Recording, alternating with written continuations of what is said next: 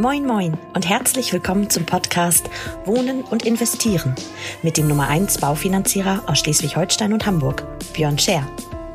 Björn und seine Gäste nehmen dich jede Woche mit auf eine spannende Reise durch das Wunderland der Immobilien- und Baufinanzierungen. Viel Spaß beim Hören! Und wenn du selber Unterstützung brauchst für dein Projekt, dann wende dich vertrauensvoll an Björn und sein Team. So, moin, moin, meine kleinen Strolchfreunde. Herzlich willkommen zurück, muss man ja eigentlich sagen. Ein bisschen ruhig ist es geworden um uns, denn wir haben uns ganz, ganz viele Gedanken gemacht in den letzten Wochen rund um das Thema Finanzierung. Wir haben uns mal den Markt angeschaut. Wir haben mal einige Konzepte miteinander verglichen. Wir haben gesagt, naja, was wäre eigentlich in welcher Situation, unter welchen Voraussetzungen das beste Konzept für unseren Kunden?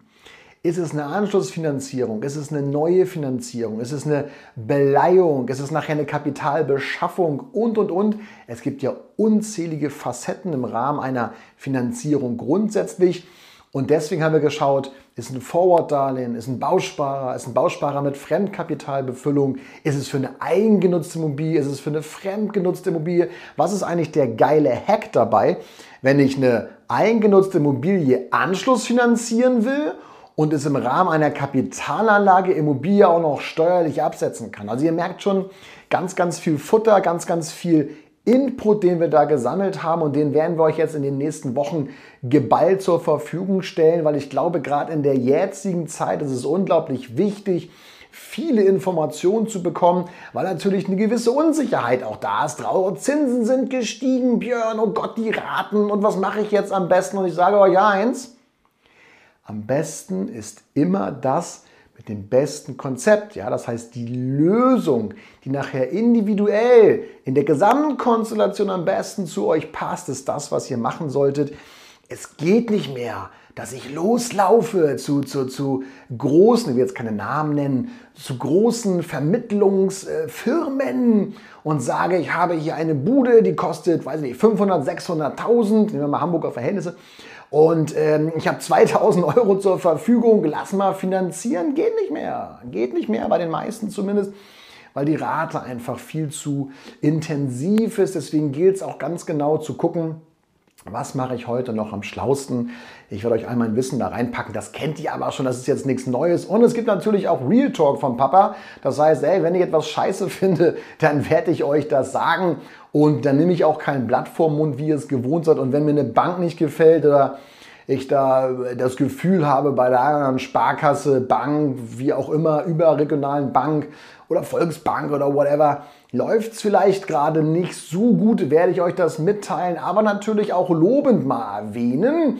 Wenn beispielsweise eine Bank, eine Sparkasse dabei ist, wo man gute Erfahrungen auch mitmacht, ich glaube, da darf man gleichermaßen ähm, sich zu äußern, ohne, und das ist ja das Schöne, abhängig zu sein von den Banken. Das heißt, freut euch auf die nächsten gemeinsamen Wochen, wo wir über die verschiedenen Kanäle und da möchte ich auch YouTube nochmal ähm, erwähnen an der Stelle, weil da sind natürlich auch alle Videos, die wir drehen. Auch der Podcast ist auf dem YouTube-Kanal. Und wenn ihr das, was wir beispielsweise jetzt auch gleich machen, visuell verfolgen wollt, dann geht es halt nur über YouTube. Es sei denn, ihr besitzt X-Men-mäßige äh, Fähigkeiten, Kräfte, wie ihr über den Podcast auch das seht ähm, was ich auf den Bildschirm projiziere. Also von daher, äh, wenn das bei euch nicht der Fall ist, äh, dann zieht euch YouTube noch mal rein. Ansonsten folgt uns auf Social Media, gebt da richtig Gas und äh, wir hauen massigen Input raus. So, drei Minuten 39, 40, 41 reicht für ein Entree. Heute nehme ich euch mit in die Welt des Forward-Darlehens. Das heißt, was ist eigentlich das Schlauste, wenn in den nächsten ein bis zwei Jahren, ein bis zwei Jahren mein Darlehen ausläuft, was sollte ich da heute optimalerweise machen? Welche Kondition habe ich? Welche Banken kommen raus? Welche Laufzeit? Welche Rate? Worauf sollte ich achten? All das zeige ich euch heute. Genug Vorgeplänkel rein in den Bildschirm. Ich nehme euch mit in die Reise des Finanzierungssystems. Und los geht's! So, meine kleinen Streufreunde, jetzt hocke ich hier am Rechner und jetzt nehme ich euch einfach mal mit. Ich habe meinen Bildschirm geteilt und für die unter euch, die uns jetzt äh, akustisch beiwohnen, ähm, also nicht visuell und akustisch, sondern uns nur hören können, Ich habe jetzt meinen Bildschirm geteilt und heute geht es ja, wie ich eben schon sagte, um das Thema Anschlussfinanzierung. Was mache ich jetzt am schlausten, wenn mein Darlehen in den nächsten ein bis zwei Jahren ausläuft? Nicht wahr? Also was mache ich am besten in den nächsten 24 Monaten? Und da die schnellste Zuteilung, zumindest die, die ich kenne, ähm, bei so 18 bis 20 Monaten stattfindet, brauchen wir uns also über einen Bausparvertrag, zumindest wenn wir ihn neu abschließen, keine Gedanken machen. Hier bleibt das gute alte Forward-Darlehen. Und da müsst ihr natürlich auch gucken, zwei Komponenten sind da zu beachten. Erstens, wenn ich jetzt ähm, frühzeitig ein Darlehen verlängern will, das heißt, ihr könnt ja bis fünf Jahre vorher, könnt ihr ja ein Darlehen verlängern. Ihr nehmt dann halt nur einen Forward-Aufschlag in Kauf. Das heißt, es kommt ein, ein Schnapszins obendrauf auf den aktuellen normalen Zins. Und äh, das war natürlich vor zwei, drei Jahren noch super attraktiv, weil wir ja da Forward-Konditionen hatten von 0, 1 oder 2 Prozent, selten mal eine 3. Und wenn wir jetzt mit so einem Forward-Darlehen arbeiten und wir haben beispielsweise jetzt eine 3,5 im Schnitt, was gut wäre, ähm, und dann haben wir vielleicht jetzt nachher eine 3,8, vielleicht eine 4. Es kommt auf viele Komponenten an. Und dann müsst ihr natürlich so ein bisschen Glaskugelrechnung äh, äh, betreiben, dass ihr sagt, naja, nehme ich jetzt dieses Forward Darlehen in Kauf, diesen Aufschlag und mache ich jetzt mein Forward schon, muss mal kurz am Mikro ein bisschen rumhantieren. So. Ähm, und mache ich jetzt schon mein Forward Darlehen oder warte ich vielleicht noch? Ne? Also ich kann euch nur zurufen, wenn wir uns äh, allerspätestens ein halbes Jahr vor dem Ablauf eures Darlehens befinden, dann ist es kein Forward-Darlehen mehr, sondern ein ganz normales Annuitätendarlehen. Ähm, von daher müsst ihr so ein bisschen gucken und für die, die uns jetzt hier auch visuell verfolgen, ich habe jetzt hier einen Kunden angelegt, also ganz, ganz 0815, aber vielleicht auch für euch mal spannend zu sehen, wie, woraus eins meiner Systeme äh, besteht. Ich habe jetzt hier das Europay-System mit Baufinex auf, aber es gibt noch, also wir sind selber noch bei vier anderen Pools angeschlossen.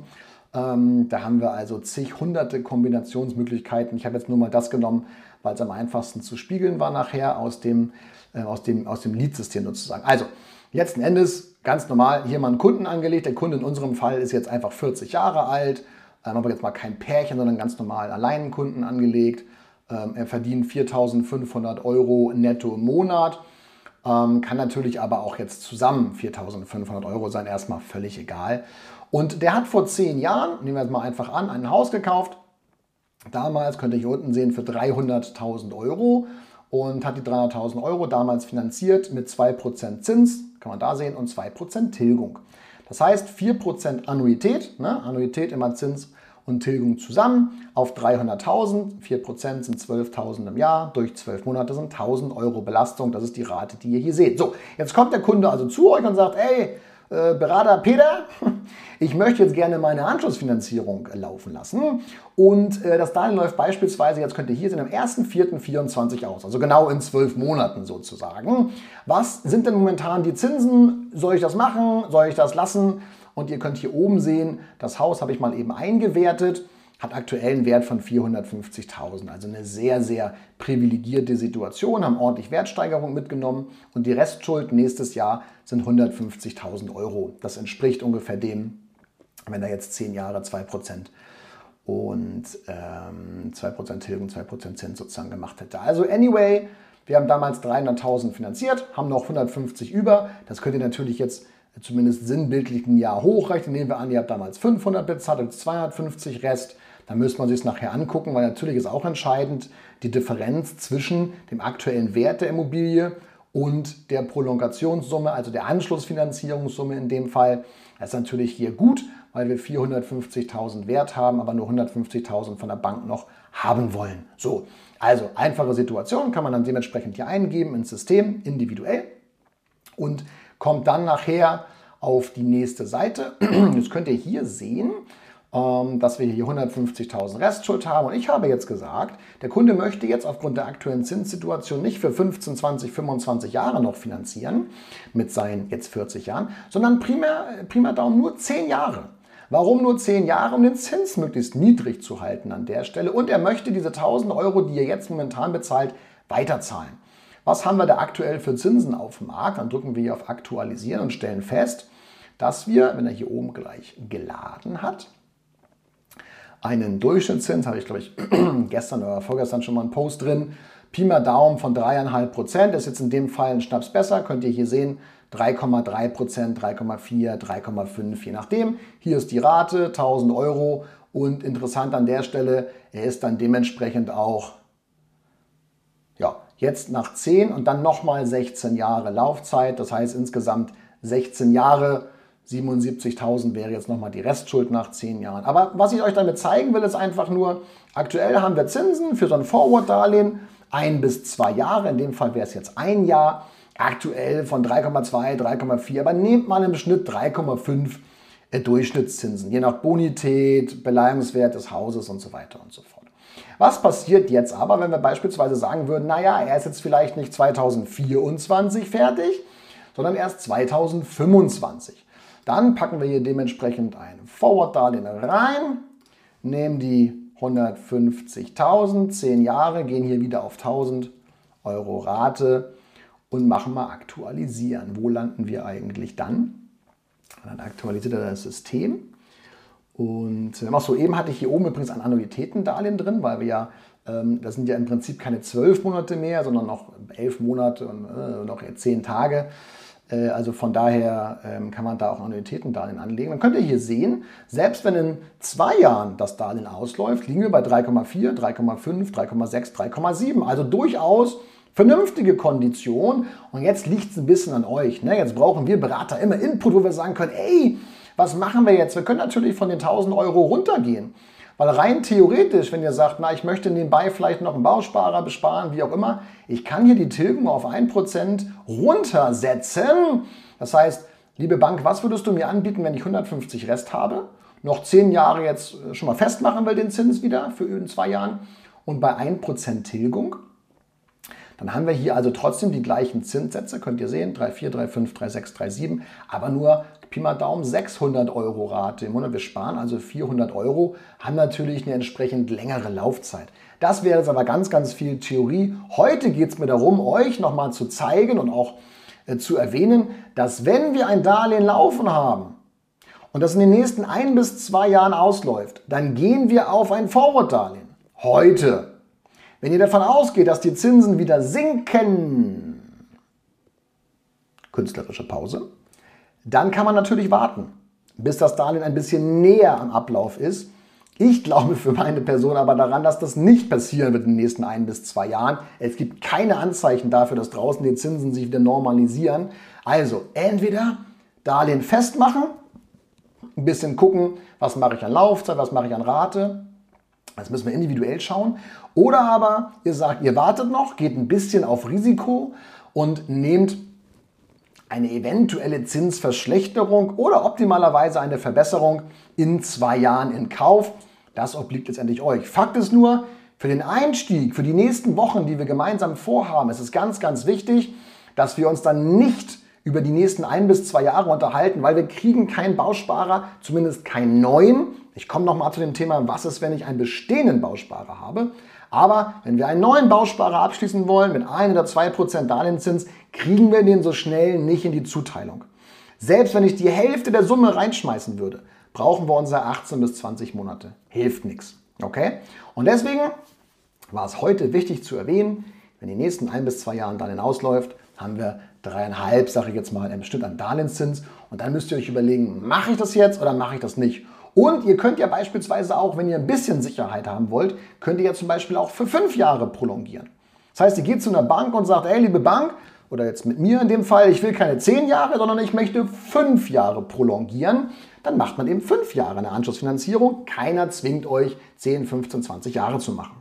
Okay? Das war ganz wichtig, meine kleinen Streuchfreunde, für heute. Denn nächste Woche zeige ich euch die Thematik, was ist eigentlich, wenn ich beispielsweise jetzt drei, vier, fünf oder sechs Jahre in Zukunft, meinetwegen auch bis zehn, je nachdem, wie viel ich reinbekomme hier in die 15 Minuten, was, wie sehen meine Zinsen dann aus? Wie ist meine Rate? Wie ist meine Belastung? Was muss ich beachten? Was kann ich steuerlich absetzen? Und, und, und.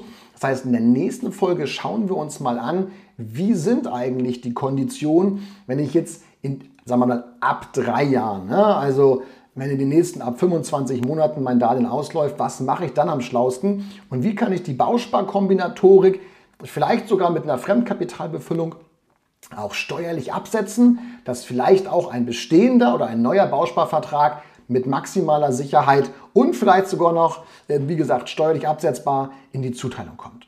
Freut euch drauf, da habe ich massig was vorbereitet für euch, ganz viel Hacks und Tricks. Wenn ihr Hilfe braucht, sagt ihr gerne Bescheid, meldet euch einfach. Ansonsten kann ich nochmal auf YouTube verweisen, weil da seht ihr diesen Bildschirm auch ähm, so, wie er ist. Und dann könnt ihr da gerne auch mal reingucken, wie die Geschichten so ablaufen. Also von daher ähm, maximale Transparenz, wie ihr es von uns kennt. Liebe Grüße, bis bald und alles Gute, meine kleinen Streuchfreunde. Tschüssi.